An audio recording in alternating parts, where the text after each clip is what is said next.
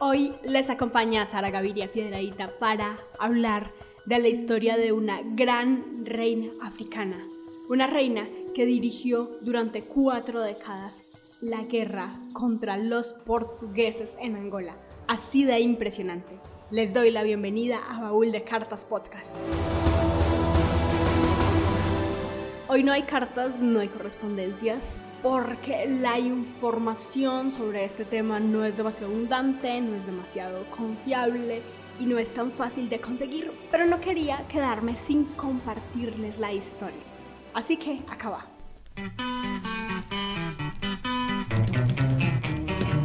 Ana de Sousa, originalmente o realmente llamada Ngola Ana Nsinga también llamada como Reina Nsinga, fue una reina de las naciones de Undongo y Matamba en el sudeste de África para el siglo XVII.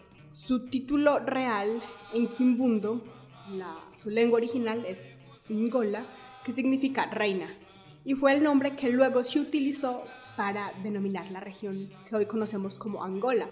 Eso quiere decir que Angola es una palabra para decir reina o rey, nombrar un título real. Y ella, la reina Nsinga, es una de las mujeres africanas más célebres por resistir a la colonización europea. Su nombre ha sido un símbolo de lucha por la libertad, un símbolo de la independencia de Angola. Ella, junto con otros pueblos vecinos, junto con su propio pueblo, mantuvo un fuerte enfrentamiento contra uno de los imperios más poderosos de la época, que era Portugal, que en ese momento estaba invadiendo hacia todo lado. Se estaba expandiendo por el resto de África, así como por una parte de Asia, India y Macao, un territorio que luego vino a ser parte de China. Y en América, que fue el territorio que le correspondió tras el Tratado de Tordesillas o el de Valladolid, firmado entre España y Portugal. Y esta repartición de territorios fue permitida por el auspicio papal, donde se repartió el Nuevo Mundo, que primero no tenía nada nuevo y segundo, no era un territorio a repartirse.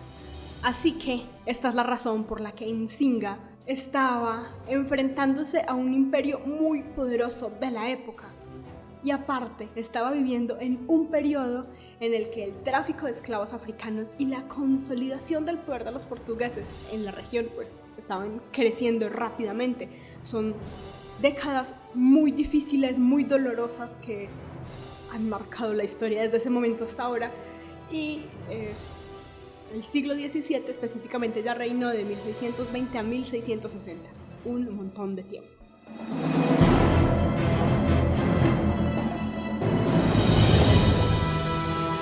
Estamos en Baúl de Cartas Podcast hablando de una niña que nació en 1583 a quien llamaron Nzinga Mbande y que llegó al mundo de una manera un poco difícil.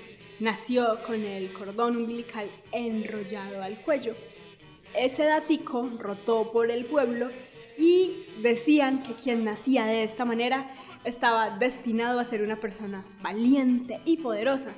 Y también decían que esto eh, le pronosticaba que crecería para convertirse en reina. Pero esto no era una profecía al azar ni de casualidad o sin ningún dato adicional, porque ella era la hija del rey Ndongo, que era una de las dos mitades de la nación dividida que luego se convirtió en Angola. Cuando Nzinga iba creciendo, se estaba interesando e involucrando en la lucha de su propio pueblo contra los enemigos vecinos y contra eh, la colonización. Pero es que el problema no era solo como los conflictos con los vecinos, sino que era un momento de la historia en la que Angola, lo que hoy es Angola, era un objetivo principal de tráfico de esclavos para los portugueses. Al principio, el rey, el padre de Nzinga, hizo un negocio con los portugueses, hizo un trato de paz después de muchos diálogos, de muchas negociaciones, justo para evitar el tráfico de esclavos. Pero lo que pasó es lo mismo que pasa cuando se negocia con los opresores. Pues que tras la muerte del rey, los portugueses no vieron ninguna razón para seguir honrando dicho trato. Así que simplemente procedieron a encarcelar al hijo y apoderarse del reino. Así que cuando encarcelan al hijo, al que se supone que iba a seguir con el trono, pues fue coronada en Singa como reina de Ndongo, aunque con muchas dificultades o discusiones, ¿no?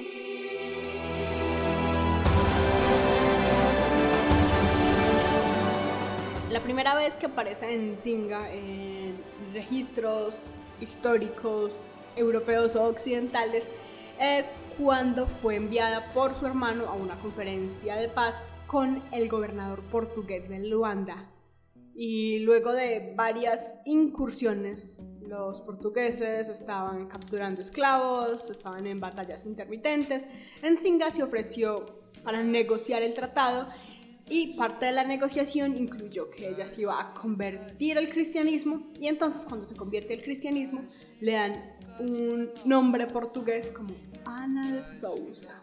Y spoiler alert, esta negociación terminó beneficiando muy poco a la gente nativa y originaria de esa región.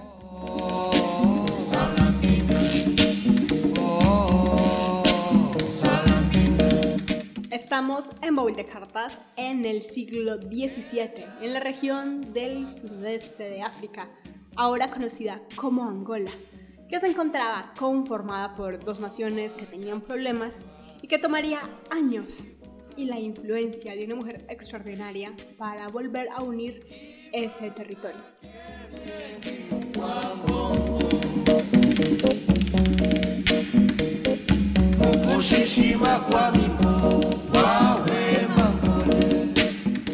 Enzinga, la reina, tenía muchos rivales políticos porque detestaban la idea de una monarca mujer, a otros no les caía bien y otros querían verla fuera del poder. Enzinga fue obligada a salir del país y dejó a su hermana como gobernante. Pero su hermana era básicamente y en ese momento un títere de los portugueses, porque los portugueses pues se habían tomado todo el poder, habían sacado al rey heredero, bueno, al que iba a ser el rey heredero, a Enzinga que estaba el y se quedaron con la hermana que era menor y pues ella no tenía mucho poder ahí. Bueno, o eso creían ellos, porque en realidad ella, ahí, sin actuar mucho aparentemente, estaba sirviendo de espía para su hermana Enzinga y mantenía contándole todos los acontecimientos en Ndongo luego de su exilio. Enzinga se va al exilio y se instala en Matamba, una, una región que hoy queda al interior de Angola. Y toda su energía la dedica a la formación de una alianza política y militar para derrotar a los portugueses. Se fue de exilio, pero se fue en ese exilio a ser una estratega militar. ¿Y cómo hizo esta estrategia? Básicamente juntando a otros pueblos oprimidos y esclavizados. En Singa se fue a recorrer el reino y se fue buscando refugiados del tráfico de esclavos pudo reunir fuerzas suficientes, pudo ubicar bien la ruta del tráfico de esclavos y negoció con Holanda en ese momento para que les ayudaran a quitarse a los portugueses de encima. Y entonces a Holanda le interesaba mucho porque Angola, o lo que, o, lo que en ese momento era Matamba, tenía una ruta muy estratégica, a Holanda le interesaba y entonces simplemente mm, pues negociaron para, junto con las personas refugiadas por el tráfico de esclavos para retomar su territorio.